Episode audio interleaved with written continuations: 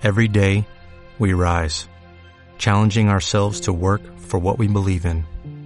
At U.S. Border Patrol, protecting our borders is more than a job, it's a calling. Agents answer the call, working together to keep our country and communities safe.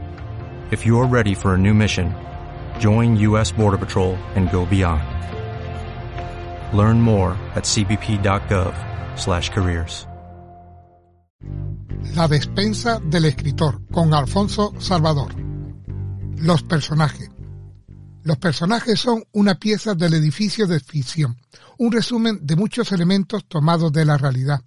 Ahora les toca el turno a ellos, a esos seres que habitan las narraciones, seres destinados a poblar los cuartos que hasta ahora hemos ido amueblando, porque los personajes son, al fin y al cabo, los que darán vida a nuestro territorio de ficción. Empezamos. Breve resumen. Los personajes son elementos motores de la acción. Toda narración está integrada por situaciones y se pasa de una situación a otra a través de un juego de fuerza. Esa fuerza son los personajes y el cambio constante de situación es lo que da lugar a la acción narrativa. Los personajes han ido ajustándose a los cambios que se producían en su entorno literario. El viaje del personaje desde el siglo XIX, XX y XXI ha sido largo e introspectivo. Entre las muchas clasificaciones que existen para analizar la sociedad del personaje, son dos las que más nos ayudarán en el momento de la práctica. Primero, personajes principales y personajes secundarios. Los personajes principales son los que conducen la narración. Los personajes secundarios son los que circulan por las calles adyacentes.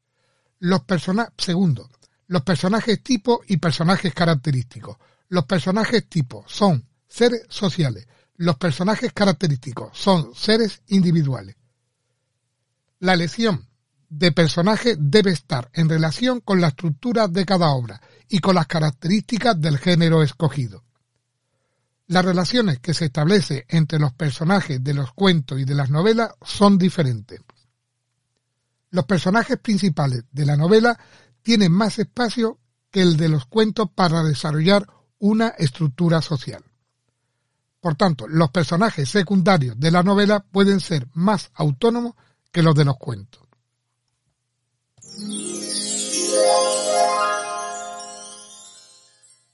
Para este episodio voy a contar con las voces de Oscar White, Gonzalo Torrente Ballester, John Steiber, Paul Auster y Antonio Muñoz Molina. Oscar White. La literatura siempre se anticipa a la vida, no lo copia, sino que la modela para sus fines. El siglo XIX, tal como lo conocemos, es en gran medida el invento de Balzac. John Stable. Sería una broma grandiosa tener en suspenso a la gente que aparece en mi libro. Si me amenaza y hacen lo que les parece, los pondré encima de un barril. No podrán moverse hasta que yo tome un lápiz. Estarán congelados, transformados en hielo, colgado a un pie del suelo y con la misma sonrisa que tenía cuando terminé de escribir. Gonzalo Torrente Ballester. Cuando la obra literaria pretende demostrar algo, la persona resulta inútil, porque nada hay menos ejemplar, es decir, menos general que el acto personal. El tipo, en cambio, resulta pintiparado, tanto para la moralización como para la sátira. Paul Auster. Todo el material de mis libros está conectado. En mi mente tengo una especie de genealogía en la que todos mis personajes se relacionan. Antonio Muñoz Molina.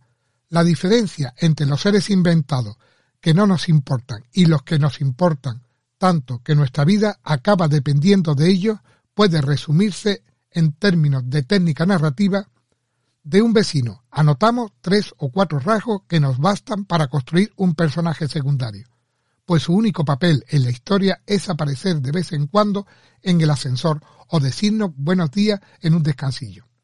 De la persona amada, en cambio, atesoramos tantos pormenores, tantos gestos y miradas y palabras dotadas de sentido que acabamos dibujando un personaje inabarcable, tan plural, tan cambiante, que cuando intentamos recordar su cara nos parece imposible, cosa que no sucede por dolorosa paradoja con la cara del vecino o del tendero.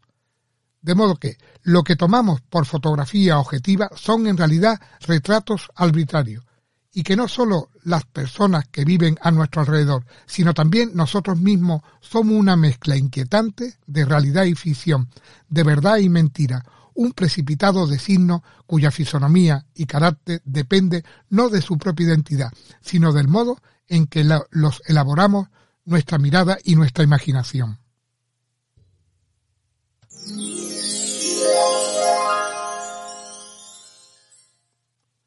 Lectura recomendada. El abrigo de Nicolai Gogol.